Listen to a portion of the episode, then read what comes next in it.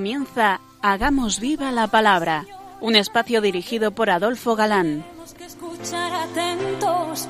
En tu palabra, Jesús, está el mensaje, el del amor, el de andar despiertos. Cuando no tenga sentido la tristeza, en nuestra historia andemos como ciegos. En tu palabra hallaremos la fuerza que nos levante y llene de sosiego. Ojalá comprendamos tu palabra. Ojalá practiquemos tu palabra. Ojalá nos envuelva tu palabra. Ojalá nos transforme tu palabra.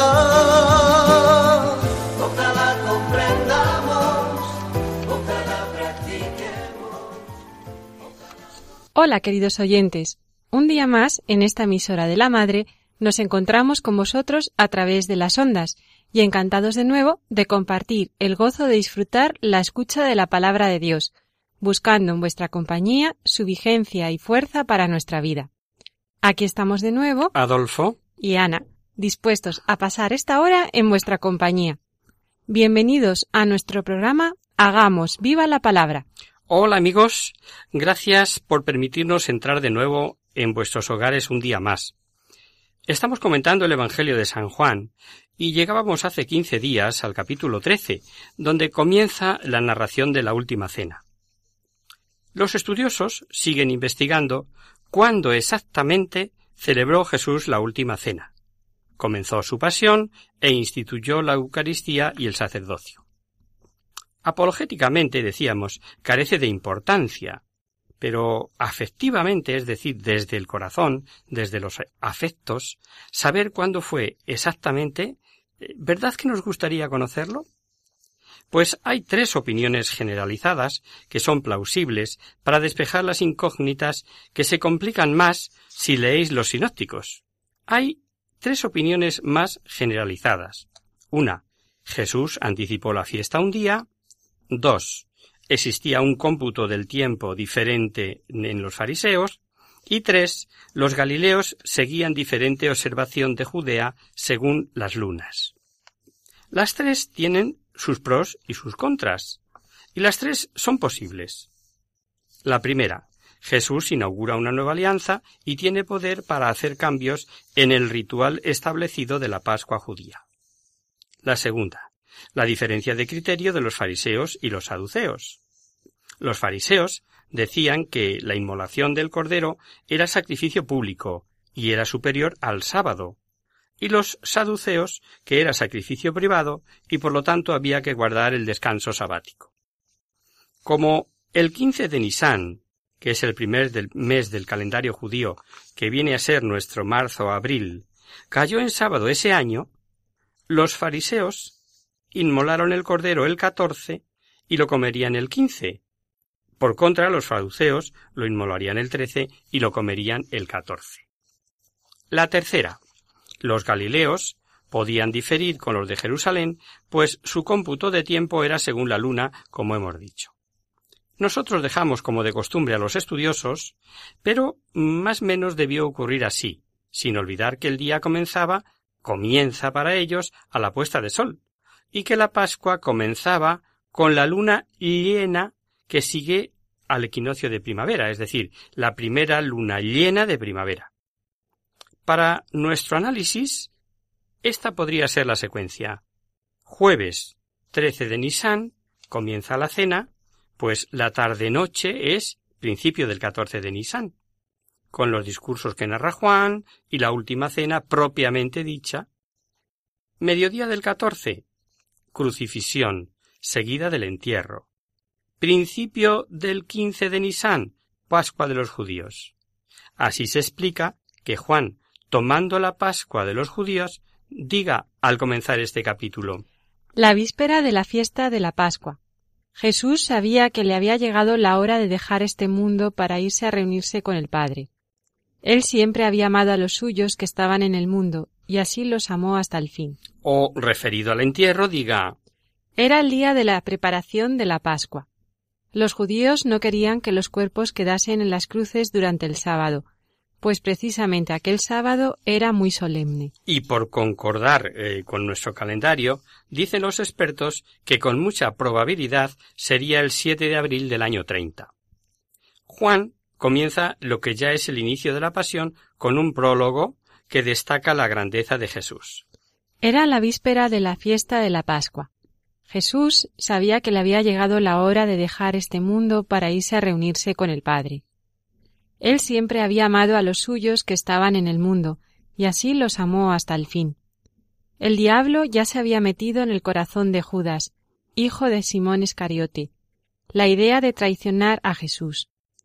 Durante la cena, Jesús, sabiendo que había venido de Dios, que volvía a Dios y que el Padre lo había dado toda autoridad, se levantó de la mesa, se quitó la ropa exterior y se puso una toalla a la cintura. Va libremente a la muerte.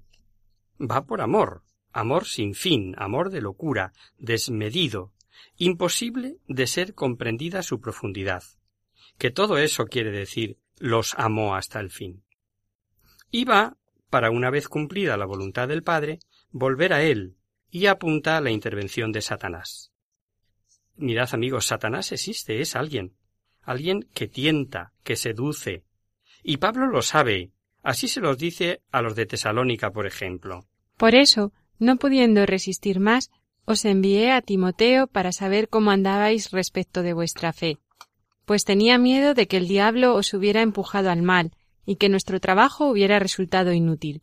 Si bien es verdad, Dios no permite que tiente con fuerza superior a la medida humana, esta es además una cita muy consoladora, a la que hemos aludido en más de una ocasión y que vamos a tomar de nuevo. Vosotros no habéis pasado por ninguna prueba que no sea humanamente soportable, y podéis confiar en Dios, que no os dejará sufrir pruebas más duras de lo que podáis soportar. Por el contrario, cuando llegue la prueba, Dios os dará también el modo de salir de ella para que podáis soportarla. Consolador, ¿verdad? Por lo que en sucumbir hay culpa personal siempre. Pero bueno, cerrado el paréntesis, seguimos con la narración de Juan. Jesús dice que Satanás ya había inspirado a Judas la traición. Seguidamente, y para que comprendan que en la nueva alianza los valores no son los que el mundo estima, y para que les entre bien la lección y comprender que para tener parte con él hay que hacerse esclavo del hermano, durante la cena, Jesús, sabiendo que había venido de Dios, que volvía a Dios y que el Padre le había dado toda autoridad, se levantó de la mesa, se quitó la ropa exterior y se puso una toalla a la cintura, vertió agua en una palangana y comenzó a lavar los pies de los discípulos y a secárselos con la toalla que llevaba a la cintura. El lavarse las manos era de ceremonial, el lavar los pies era oficio de esclavos. Y hay varios ejemplos en la escritura. Leemos este del primer libro de Samuel cuando muerto Nabal manda David a por su viuda Abigail. Oyó David que Nabal había muerto y dijo Bendito sea Yahvé que ha defendido mi causa contra la injuria de Nabal y ha preservado a su siervo de hacer mal. Yahvé ha hecho caer la maldad de Nabal sobre su cabeza. Envió David mensajeros para, proponer a Abigail que fuera su mujer. Llegaron los mensajeros de David a casa de Abigail en Carmelo, y le hablaron diciendo David nos envía a ti para tomarte por mujer. Se levantó ella y se postró rostro en tierra diciendo Tu sierva es una esclava para lavar los pies de los siervos de mi señor. Es el ejemplo que buscábamos, ¿no? Es una esclava para lavar los pies de los siervos de mi señor. Ese era el oficio del que lavaba los pies. Dice Suetonio que Calígula en una ocasión y como humillación hizo asistir a principales a un baquete ceñidos con toalla, que era eh, como llamarles esclavos explícitamente. Tampoco nos extraña, sabiendo eh, que a su caballo Inciatus lo hizo senador, pues podéis esperar cualquier cosa. Eh, la lección esta de Jesús es de tal importancia que Jesús, Maestro y Señor, les hace ver que lo hizo como lección de Maestro. Cuando la Iglesia canoniza un santo, lo que más mira es la humildad. Si falla en esto, mm, el proceso no suele seguir adelante. De hecho, en la canonización de San Juan Bosco, esto fue lo definitivo pues al concluir el proceso romano, el 8 de febrero de 1927, el Papa Pío XI dijo El venerable don Bosco pertenece a la magnífica categoría de hombres elegidos entre la humanidad, a aquellos colosos de inmenso beneficio. Su figura fácilmente se recrea cuando es analizada minuciosamente, rigurosa ante sus virtudes, reuniendo las líneas dispersas la restituye ver, bella y grande, una figura magnífica que su inmensa, insondable humildad no lograba esconder. Su inmensa e insondable humildad no lograba esconder. Como digo, esto es y conocido, ¿no? En la colonización de San Juan Bosco. Pero seguimos analizando el pasaje. Aparte que el evangelista centra el relato en el episodio de Pedro, hemos de suponer que Jesús comenzó a lavar los, pies, precisamente por Pedro, porque si no, no hubiera callado Pedro de no ser así. Cuando iba a lavar los pies a Simón Pedro, éste le dijo Señor, ¿vas tú a lavarme los pies? Jesús le contestó Ahora no entiendes lo que estoy haciendo, pero más tarde lo entenderás. Pedro dijo Jamás permitiré que me laves los pies. Respondió Jesús Si no te lavo los pies, no podrás ser de los míos. Simón Pedro le dijo entonces, Señor, no solo los pies, sino también las manos y la cabeza. Fijaos en el contraste. ¿Tú lavarme? Jamás me lavarás. Pedro, que tuvo la especial revelación del Padre sobre que era el Hijo de Dios vivo, Pedro, que vio y vivió la transfiguración del Tabor, nos suelta este jamás. Rechazar por no comprender.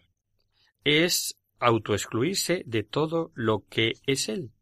El que no se deja hacer, y esto tenemos que tenerlo en cuenta, aunque Jesús quiera, no hay nada que rascar. Misterio de la libertad humana.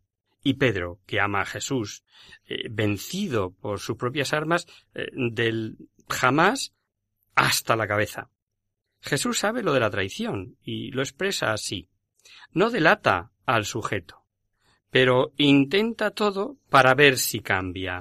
Pero Jesús le respondió El que está recién bañado no necesita lavarse más que los pies, porque todo en él está limpio. Y vosotros estáis limpios, aunque no todos. Dijo No estáis limpios todos, porque sabía quién le iba a traicionar. Cuando Jesús les ilustra sobre la lección y la importancia no de saber, sino de practicar. Después de lavarle los pies, Jesús volvió a ponerse la ropa exterior se sentó de nuevo a la mesa y les dijo ¿Entendéis lo que os he hecho? Vosotros me llamáis maestro y señor, y tenéis razón porque lo soy. Pues si yo, el maestro y señor, os he lavado los pies, también vosotros debéis lavar los pies unos a otros. Os he dado un ejemplo para que vosotros hagáis lo mismo que yo os he hecho. Os aseguro que ningún sirviente es más que su señor, y ningún enviado es más que el que lo envía. Dichosos vosotros si entendéis estas cosas y las ponéis en práctica. Dichosos vosotros, queridos oyentes, si entendéis, si entendemos también esto que el Señor ha hecho. Es el único evangelista que lo cuenta. Una lección de humildad que entra por los ojos. Hablan más los hechos que las palabras. Eh, los terribles sucesos inmediatos, los aparentes fracasos del poder de las tinieblas, van a zarandear a los pobres apóstoles y Jesús, dominador de toda situación, les va preparando. No me estoy refiriendo a todos vosotros. Yo sé a quienes he escogido, pero tiene que cumplirse lo que dice la Escritura. El que come conmigo se ha vuelto contra mí. Os digo esto de antemano, para que cuando suceda creáis que soy yo. Os aseguro que quien recibe al que yo envío me recibe a mí, y quien me recibe a mí recibe al que me ha enviado. Lo que pasará es que recibirán tal golpetazo, la impotencia aparente de Jesús, las mofas, los retos, sólo recordarán estos avisos de Jesús cuando haya resucitado, y tras quedar convencidos no sin trabajo. Y para mayor fuerza y solemnidad, vuelve a emplear ese yo soy, que, que nos lleva al yo soy el que soy, dicho a Moisés en el Sinaí. Y al citar la escritura el que come conmigo se ha vuelto contra mí, que es del Salmo 41, ojo, no porque estaba escrito, y por eso se cumplió, sino que la escritura se anticipa a los hechos. En la siguiente expresión de Jesús se nota su honda pena. Es todo un misterio de la libertad humana y de la malicia a la que el hombre puede llegar asociado con Satanás. Y Jesús se turbó. Obviamente, no sin control, sino permitido por él. Y habiendo, dicho estas cosas, Jesús, profundamente conmovido, añadió con toda claridad Os aseguro que uno de vosotros me va a traicionar. Pedro, como siempre, quiere acabar por la vía rápida. ¿Quién es el traidor? Y, y hace señas a Juan, que está allí al lado de Jesús, para que le pregunte. Jesús no se lo negará a Juan, pero sin que se entere el impulsivo Pedro y valiéndose de una costumbre que no dejará sospecha. Los discípulos comenzaron a mirarse unos a otros, sin saber a quién se refería. Uno de sus discípulos, al que Jesús quería mucho, estaba cenando junto a él, y Simón Pedro le, le hizo señas para que preguntara a quién se refería. Él, acercándose más a Jesús, le preguntó Señor, ¿quién es? Voy a mojar un trozo de pan, le contestó Jesús, y a quien se lo dé, ese es. Enseguida mojó un trozo de pan y se lo dio a Judas, hijo de, de Simón Iscariote. Este gesto de mojar pan y darlo a alguien era prueba eh, de deferencia, mm, por cierto. Y Juan debió quedar petrificado. Escribe anciano, y se le nota la impresión. Dos cosas nos dirá cuya profundidad a la luz de esto es inmensa. Tras el bocado, y era de noche. San Agustín dice a propósito de esto La noche acudió a la noche. Y Judas se fue con el príncipe de las tinieblas. Judas era el que llevaba la bolsa del grupo, y era ladrón, lo vimos antes, ¿no? Y ahora comprende Juan a quién se refirió en Cafarnaún, y por eso lo hizo constar cuando escribió el pasaje pero es ahora cuando se dio cuenta de quién no creía en Jesús. Y Jesús, sin delatar su mala conducta, le ordena que haga pronto lo que ha de hacer, tal vez como última oportunidad, y también que se alejará del grupo. Tan pronto como Judas tomó el pan, Satanás entró en su corazón. Jesús le dijo Lo que vas a hacer, hazlo pronto. Pero ninguno de los que estaban cenando a la mesa entendió por qué se lo había dicho. Como Judas era el encargado de la bolsa del dinero, algunos pensaron que Jesús le decía que comprara algo para la fiesta o que diera algo a los pobres. Jesús tomó aquel trozo de pan, Judas tomó aquel trozo de pan y salió enseguida. Ya era de noche. Ya era de noche. Qué impresión le causaría a Juan. ¿Comulgó Judas? Pese a que si leéis a Lucas, diríais que sí, muchos exegetas se inclinan porque no. Por lo tanto, tampoco fue sacerdote, porque el hecho de darle el bocado demuestra que estaban en la cena, que es cuando se tenían estos detalles, estas deferencias. Y la institución, según San Pablo, fue acabada la cena. Escuchemos. Así también, después de la cena, tomó en sus manos la copa y dijo esta copa es el nuevo pacto confirmado con mi sangre. Cada vez que bebáis, hacedlo en memoria mía. Y esto cuadra con la forma de celebrar los judíos, hablan de las cuatro copas, y está claro que aquí ocurrió ya después de haberse ido Judas. En cualquier caso, aunque Judas hubiese comulgado y hubiese sido ordenado, no repugna, por cuanto no sería el único sacerdote ni el único que recibiendo el cuerpo de Cristo lo traicionase. Lo pensamos si os parece escuchando esta música.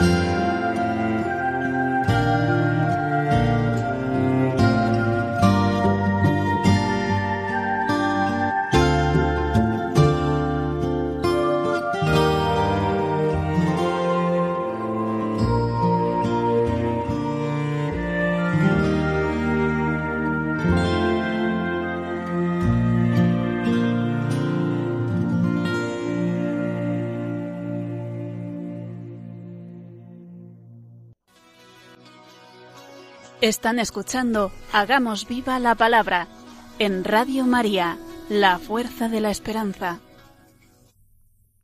Amigos, de nuevo con vosotros tras este breve descanso musical. Os recordamos, queridos oyentes, que sintonizáis el programa Hagamos viva la palabra. Si queréis contactar con nosotros vía correo postal, lo podéis hacer a Radio María, Paseo Lanceros número 2, primera planta 28024 de Madrid y si preferís al correo electrónico hagamos viva la palabra arroba radiomaria.es. Para los que se acaban de incorporar, decirles que en este nuevo año estamos analizando un nuevo libro de la Biblia, concretamente el Evangelio de San Juan. Así es, eh, seguimos desmenuzando este precioso capítulo 13 del Evangelio de Juan, que forma parte de esa hora de las confidencias que yo suelo llamar, o revelaciones íntimas de Jesús a sus apóstoles antes de salir para el huerto de los olivos. Siempre que Jesús habló de pasión, habló seguidamente de resurrección y ascensión. Seguimos escuchando el Evangelio. Hijitos míos, ya no estaré mucho tiempo con vosotros. Me buscaréis, pero lo mismo que dije a los judíos os digo ahora a vosotros. No podréis ir a donde yo voy. Os doy este mandamiento nuevo, que os améis los unos a los otros, así como yo os amo. Debéis también amaros los unos a los otros. Si os amáis los unos a los otros, todo el mundo conoceréis, conocerá que sois mis discípulos. Ya está, lo hemos mm, o lo tenemos muy muy oído. Y ya parece que no nos llama la atención. Pero acaba de pronunciar ese mandamiento nuevo que aglutina todos los mandamientos y eso se reduce en nuestra vida cristiana nada más y nada menos. Es su testamento. Y todo ello glorifica tanto al Padre como al Hijo, y como testamento el mandamiento nuevo, que supera el mayor que abarca toda la ley, y que había anunciado con anterioridad. ¿Lo recordáis? Maestro, ¿cuál es el mandamiento más importante de la ley? Jesús le dijo Ama al Señor tu Dios con todo tu corazón, con toda tu alma, con toda tu mente. Este es el más importante y el primero de los mandamientos. Y el segundo es parecido a este. Ama a tu prójimo como a ti mismo. De estos dos mandamientos pende toda la ley de Moisés y las enseñanzas de los profetas. Entonces, ¿cuál es la novedad del mandamiento nuevo? Amar al prójimo más que a ti mismo. Pues él amó más que a sí mismo, un amor desinteresado que dirá San Cirilo, gratuito, sin contrapartida, que dice San Juan Crisóstomo, un amor eficaz y verdadero, según palabras de Santo Tomás. Es un amor que supone ansias de que todos se salven. Jesús dijo que si no creían en la Escritura, no creerían ni aunque viniese un muerto. ¿Lo acordáis? ¿Os lo acordáis? Si no escuchan a Moisés y a los profetas, aunque resucite alguno de entre los muertos, tampoco se convencerán. La fe como misterio y como virtud teologal. No es cuestión de milagro más o milagro menos. Pero Jesús dijo algo que debería impresionarnos, algo así como si la fe de los demás dependiera de nuestro comportamiento. En esto reconocerán que sois mis discípulos, en el amor que os tengáis los unos a los otros. Ese es el milagro que espera el mundo. ¿Será, por tanto, la descristianización actual culpa de la falta de amor? De amor verdadero, de entrega, de sacrificio, buscando el bien del otro por delante de nuestro amor propio, de nuestros intereses? Es para pensarlo. Si así fuera, seguro que cambiaba el mundo. Pedro, que ha oído lo de me iré y no podéis venir a vosotros, etc., ante el anuncio de esta marcha, protesta. ¿Por qué no voy a poder seguirte? Simón Pedro le dijo Señor, ¿a dónde vas? Jesús le respondió A donde yo voy, tú no puedes seguirme ahora, pero más adelante me seguirás. Pedro le preguntó ¿Por qué no puedo seguirte ahora? Yo daré mi vida por ti. Jesús le respondió ¿Darás tu vida por mí? Te aseguro que no cantará el gallo antes de que me hayas negado tres veces. Jesús veladamente le profetizó el martirio, pero cuando el Espíritu Santo haya descendido, antes el pobre Pedro le traicionará por cobardía, y también Jesús se lo anticipa. San Agustín dice Pedro, que se creía dispuesto a morir por él, negará la vida por tres meses. Y San Felipe Neri decía Señor, mantén tu mano sobre Felipe, o Felipe te traicionará. Y esto nos lo podemos aplicar cada uno con nuestro propio nombre. Qué poco nos conocemos. Jesús por avaricia. Perdón. Judas por avaricia. Pedro por cobardía. Judas por sacar un aparente beneficio. Pedro, después de lo que ha vivido con Jesús, tirándolo todo por la, por la borda. Revelación del Padre, anuncio de ser roca, intimidades del tabor, etcétera, etcétera.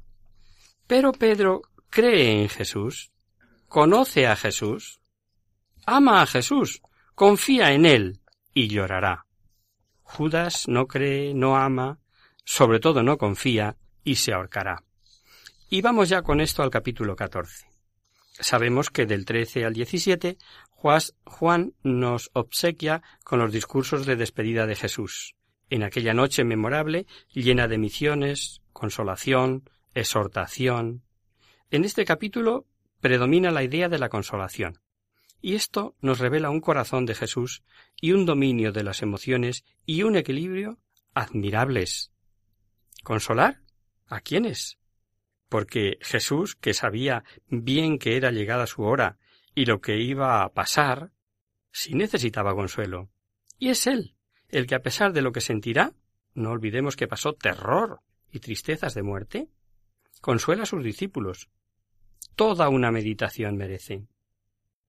Los apóstoles, ante lo anunciado de traición, negaciones de Pedro, etc., estaban turbados, y lo peor, vivirán un terrible fracaso, pues hasta le retarán a bajarse de la cruz como señal de ser hijo de Dios, y Jesús les consuela y les advierte que igual que creen en Dios, que crean en Él. No se turbe vuestro corazón. Creéis en Dios, creed también en mí. En mi, en la casa de mi padre hay muchas mansiones. Si no, os lo habría dicho, porque voy a prepararos un lugar. Y cuando haya ido y os haya preparado un lugar, volveré y os tomaré conmigo, para que donde esté yo estéis también vosotros, y a donde yo voy sabéis el camino. Eh, eh, ¿Proclama su divinidad? Pues hay que creer en él, igual que en Dios. Es que es Dios. ¿El remedio para corazones turbados es la fe? ¿El creer que Dios está en todo por muy fracaso que parezca? Su aparente fracaso no es sino el cumplimiento del plan salvífico, y gracias a aceptarlo él nos prepara moradas de felicidad. ¿Quiere decir que hay grados? Por supuesto que sí. Pero aquí más bien es decir que hay muchas. Es más bien que caben muchos, que, que no es limitado el lugar de los que se salvan. Y está revelando que hasta que el resucitado les abra, ninguno habrá entrado, ninguno habrá podido entrar. ¿Qué expectación no habrá en el llamado seno de Abraham, donde estuviesen esperando todas las almas buenas. Jesús promete volver y llevar a los suyos. Y vuelve en tres veces, vuelve en el tiempo, y estuvo cuarenta días con ellos, vuelve permanentemente en la Eucaristía, cada día, vuelve a llegar a cada uno, si muere fiel, y volverá solemnemente en la última unidad, en la parusía, la expectación de la Iglesia por esta promesa es desde siempre. Vamos a escuchar una cita de Pablo a los de Tesalónica. Porque se oirá una voz de mando, la voz de un arcángel y el sonido de la trompeta de Dios, y el Señor mismo bajará del cielo. Los que murieron creyendo en Cristo resucitarán primero. Después los que estamos vivos seremos llevados juntamente con ellos en las nubes, para encontrarnos con el Señor en el aire, y así estaremos con el Señor para siempre. Animaos, pues, los unos a los otros con estas palabras. Por falta de revelaciones y enseñanzas no debía haber dudas. Pero los apóstoles y sobre todo el cazurro de Tomás. Le dice Tomás, Señor, no sabemos a dónde vas. ¿Cómo podemos saber el camino? Le dice Jesús, Yo soy el camino, la verdad y la vida. Nadie va al Padre sino por mí. Si me conocéis a mí, conoceréis también a mi Padre Desde ahora lo conocéis y lo habéis visto. Este versículo sexto que hemos leído merece recordar lo que dijo Jesús en Cafarnaún. Allí decía, Nadie viene a mí si el Padre no le trae. Y ahora dice, Nadie va al Padre sino por mí. ¿Se podría entender esto si Jesús no fuese Dios, no fuese igual al Padre? Claro que puede decir que conocerle es conocer al Padre, pues Jesús, camino, verdad y vida, y se crea o no se crea, no hay otro, no hay otro camino. El ingenuo Felipe debía eh, de desear ser testigo eh, de teofanías, así como Moisés, con truenos o fuego, o como Isaías, con arcángeles, gritando Santo, Santo, Santo. Jesús ya ha repetido que el Padre y yo son, somos una misma cosa. Y ahora ha de decir, ¿me has visto a mí? Le dice Felipe, Señor, muéstranos al Padre y nos basta. Le dice Jesús, ¿Tanto tiempo hace que estoy con vosotros y no me conoces, Felipe? El que me ha visto a mí, ha visto al Padre. ¿Cómo dices tú, muéstranos al Padre? ¿No crees que estoy en el Padre y el Padre está en mí? Las palabras que os digo no las digo por mi cuenta. El Padre que permanece en mí es el que realiza las obras. Creedme, yo estoy en el Padre y el Padre está en mí. Al menos creedlo por las obras. Pero notad que son los ojos de la fe los que ven la presencia del Padre en el Hijo y del Hijo en el Padre. Creedme, dice Jesús, yo estoy en el Padre y el Padre en mí. Los viejos matemáticos, eh, y a mí me pasó en una ocasión, que esto lo entendieron perfectamente un testigo de Jehová por la teoría de conjuntos, entre el continente y el contenido. Si el continente es menor que el contenido, no cabe. Como mínimo tiene que ser igual, ¿verdad? Pues es lo que acaba de decir Jesús. Y esta fe es la que hará obras mayores que las propias hechas por Jesús. En verdad, en verdad os digo, el que crea en mí hará él también las obras que yo hago, y hará mayores aún, porque yo voy al Padre. ¿Mayor que resucitar un cadáver medio descompuesto? ¿Qué tiene que ver el decir ahora porque yo voy al Padre? Precisamente Jesús vino, pagó, subió al cielo y dejó su obra, la Iglesia. En su vida mortal solamente formó un pequeño grupo, un mini clan al que dotó de poderes, pero como el grano de mostaza, mm, se va a multiplicar como un gran arbusto darán vida a muchos, harán milagros hasta el final de los tiempos, y en este sentido de expansión mesiánica, por eso dice que las harán mayores, porque estará con el Padre. Y hay que pedir en nombre de Jesús. Y todo lo que pidáis en mi nombre, yo lo haré, para, el que, para que el Padre sea glorificado en el Hijo. Si me pedís algo en mi nombre, yo lo haré. Cuando alguien dice en el nombre de, es que obra en su persona, según su deseo o mandato. Si pedimos en nombre, persona, de Jesús, no podemos pedir algo que Jesús no quiera. Y esta puede ser la razón de no obtenerlo, porque es un contrasentido, pedir lo que no quiere Él, pidiéndolo en su nombre. Pedir en su nombre algo inconveniente, obviamente, no cabe. Jesús, al prometer el paráclito, el defensor o abogado, que es como se traduce, dice algo que vamos a cotejar con algo que se dice después. Si me amáis, guardaréis mis mandamientos, y yo pediré al Padre y os dará otro paráclito, para que esté con vosotros para siempre, el Espíritu de la verdad, a quien el mundo no puede recibir porque no le ve ni le conoce, pero vosotros le conocéis porque mora en vosotros. Lo primero, solo Dios puede exigir guardar sus mandamientos, o sea, reclama el derecho de ser amado y obedecido, pero Independientemente, leemos en el versículo 15. Si me amáis, guardaréis mis, mis mandamientos. En el 21. El que tiene mis mandamientos y los guarda, ese es el que me ama, y el que me ama será amado de mi Padre, y yo le amaré y me manifestaré a él. Y un poquito más adelante, en el 23. Jesús le respondió, Si alguno me ama, guardará mi palabra, y mi Padre le amará, y vendremos a él y haremos morada en él. El que ama a Jesús guarda sus mandamientos. ¿Amor afectivo o amor efectivo? Aunque no sientas el afecto, si guardas sus mandamientos, puedes decir que le amas. Y no nos estará diciendo que el amor va más allá de guardar solo los mandamientos y por eso dice guardará mi palabra? Desgraciadamente el mundo está dominado por el padre de la mentira, Satanás. Luego el mundo no puede recibir al Espíritu Santo, Espíritu de verdad que estará con la Iglesia para siempre. Conocido de los suyos y como ora al igual que el Padre y el Hijo, como hemos leído. Y aunque las limitaciones humanas pudieran perjudicar el mensaje, el Espíritu de verdad obrará siempre. Perdón. y enseñará aquellas cosas que no pueden entender. Pero el Paráclito, el Espíritu Santo, el que el Padre enviará a mi nombre, os lo enseñará todo, y os recordará todo lo que yo os he dicho. Y como la revelación de Dios fue ascendente y la Iglesia ha de guiar a los hijos hasta el final de los tiempos, no sólo recordará, sino que llevará a la verdad completa, es decir, hará comprender el sentido pleno de sus enseñanzas. Nos quedamos aquí, si os parece.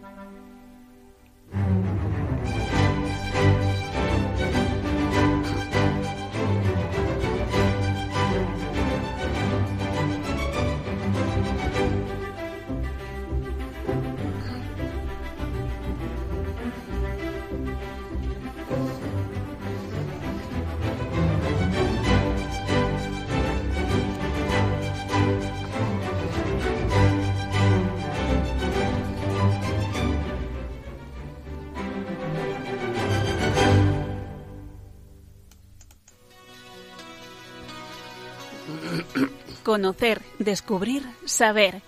En Hagamos Viva la Palabra.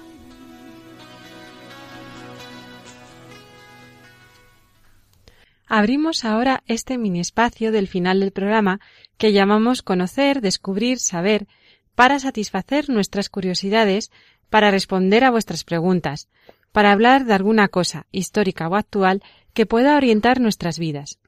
Hoy vamos a contestar a un correo electrónico que Elisa nos dice lo siguiente. Buenos días. Quiero agradeceros vuestro programa y todo el trabajo que realizáis por el bien de los hombres, dando luz sobre la palabra.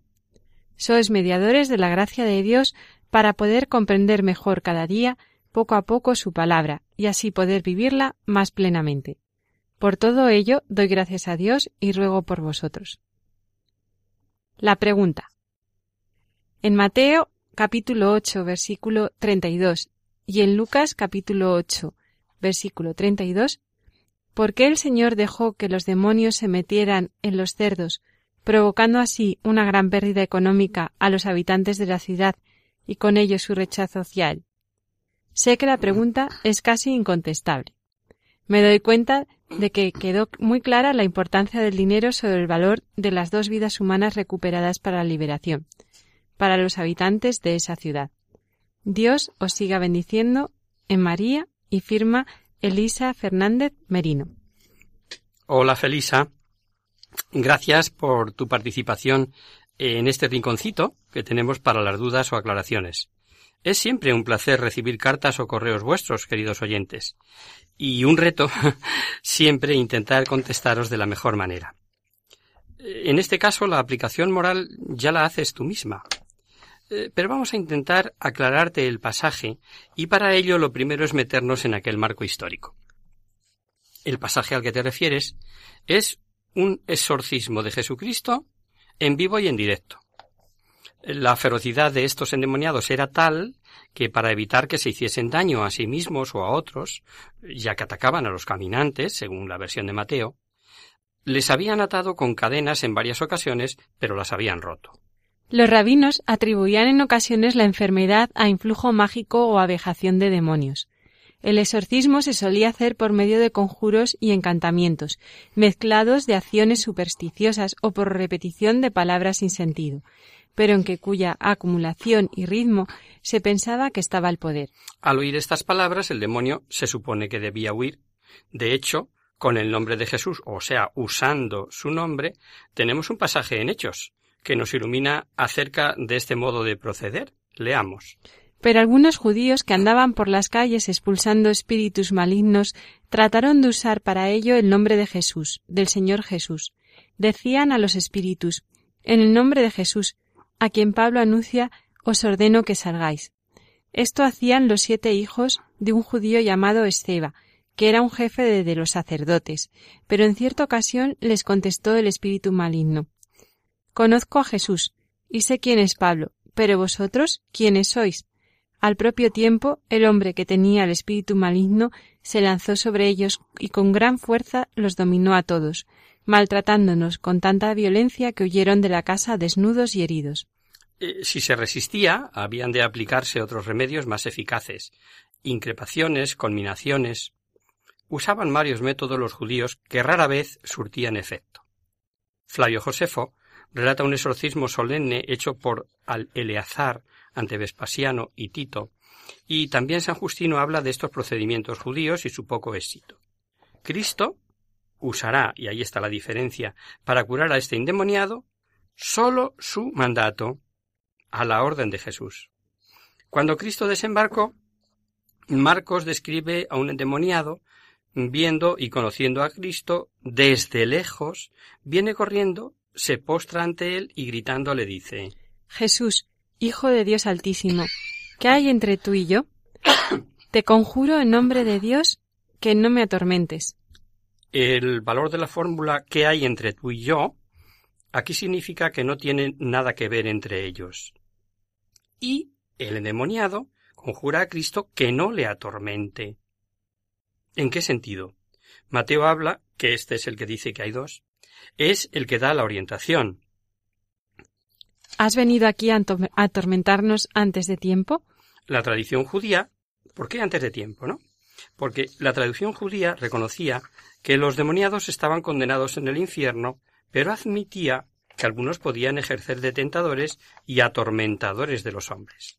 Esta libertad, condicionada de que gozaban antes del juicio final y días mesiánicos, pero de la que ahora no van a poder ya gozar, o la tienen muy restringida, es por lo que se encuentran atormentados.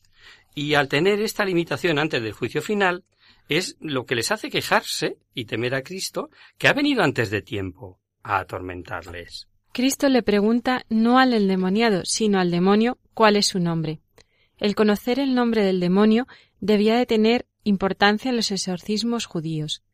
Eh, tener el nombre era, en el mundo mágico, poseer de alguna manera el dominio de la persona cuyo nombre se poseía. Se ve la finalidad de esta pregunta de Cristo en aquel ambiente. Al no decir el demonio su nombre y decir que son legión, el poder de Cristo sobre los demonios aparecerá todavía más claro, por no usar el procedimiento de los exorcistas y por dominar en la colectividad de los espíritus impuros. El demonio no responde su nombre, pero ensaya ocultarse en la vaguedad de una colectividad. Dice Legión porque había entrado en él muchos demonios. La respuesta no podía pasar de una bravuconería, pues sabemos que la legión romana, de cinco mil a seis mil hombres, no se puede pensar en semejante invasión en un individuo. Lo que los evangelistas están destacando aquí ya es el poder total de Cristo sobre los demonios, ya que reconocen la sumisión de sus órdenes, pues le suplicaban insistentemente que no los echara fuera de aquella región lo que Lucas expresará de otra manera, dando el motivo de aquel deseo que no les mandase irse al abismo, es decir, estar en el infierno sin esas concesiones de libertad tentadora previas. es un pensamiento eh, que ya supone la epístola de San Judas. Y a los ángeles que no conservaron su debido puesto, sino que abandonaron su propio hogar, Dios los retiene en prisiones oscuras y eternas para el gran día del juicio. Eh, No lejos de allí había esa piara de puercos que Marcos cifra en cerca de dos mil. El número, por otro lado, que nos parece excesivo, eh, mm, puede referirse muy bien a lo que de ordinario ocurría, y es el acoplar en un solo rebaño a todos los diversos rebaños del pueblo para facilitar su pastoreo, su guarda. Y los judíos tenían prohibida, prohibido perdón, la cría del cerdo como animal impuro. Pero, aunque se lo saltaran a la torera, este número de la piara hace suponer en una población en este lugar en gran parte pagana. Dos preguntas se suelen hacer a este propósito. ¿Por qué los demonios piden entrar en los puercos? ¿Por qué Cristo permite aquel daño ajeno a sus propietarios? Si los demonios piden, al ser expulsados de los endemoniados, no ser obligados a ir al abismo, piden también entrar en la manada de puercos. Era desde luego un bien para los pobres endemoniados, pero sin duda pretendían provocar una reacción hostil, que lo consiguen, de las gentes contra Cristo. El daño que se seguiría en los propietarios no debía de ser tan cuantioso como a primera vista pudiera parecer, ya que no se supone que fuese toda la manada propiedad de un solo dueño, sino como es ordinario se habían agrupado los ganados de diversos dueños. Naturalmente, no podemos deducir una razón concreta de la permisión de este daño en aquellos dueños. Pudo ser un castigo moral para quitar un excesivo apego a los bienes, como tú apuntas. Siempre son razones de providencia. Aquí esta escena viene a representar a un tiempo a Cristo como Mesías y como ejerciendo poderes de Dios, tanto sobre los bienes materiales como el, disponer del destino de los demonios, en permitirles una acción temporal tentadora o en recluirlos definitivamente en el abismo. Vemos por Lucas y Marcos el asombro de la gente al encontrarse al endemoniado sentado a los pies de Jesús, vestido y cuerdo, y el asombro no de la curación del endemoniado, sino de la manada despeñada y ahogada, y le rogaron que se retirase de su región, pues estaban sobrecogidos de un gran temor, como dice, ¿no?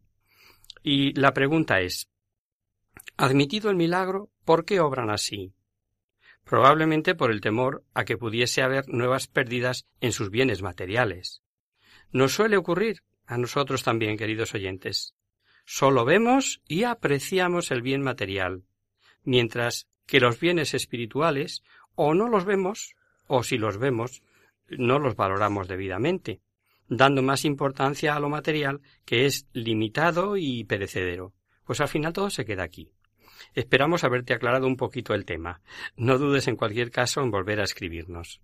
Y hasta aquí, queridos amigos, el programa de hoy.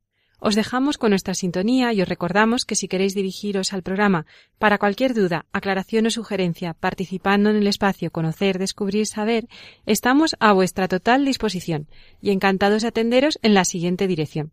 Radio María, Paseo Lanceros número 2, primera planta 28024 de Madrid. O bien, si lo preferís, al correo electrónico hagamos viva la palabra arrobia, arroba radiomaria.es. El próximo miércoles, como sabéis, está el programa del Padre Jesús Silva que alterna con nosotros. Tus palabras, Señor, son espíritu y vida. Por tanto, nosotros nos encontraremos de nuevo dentro de quince días, si Dios quiere. Con un programa en el que seguiremos analizando la narración propia y específica de la pasión en este cuarto Evangelio de San Juan, el discípulo amado.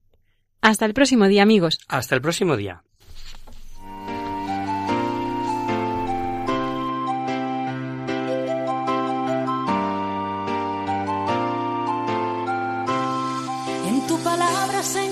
Está la clave.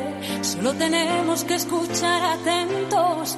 En tu palabra, Jesús, está el mensaje, el del amor, el de andar despierto. Así concluye Hagamos viva la palabra con Adolfo Galán. Andemos como ciegos, en tu palabra hallaremos la fuerza que nos levante y llene de sosiego.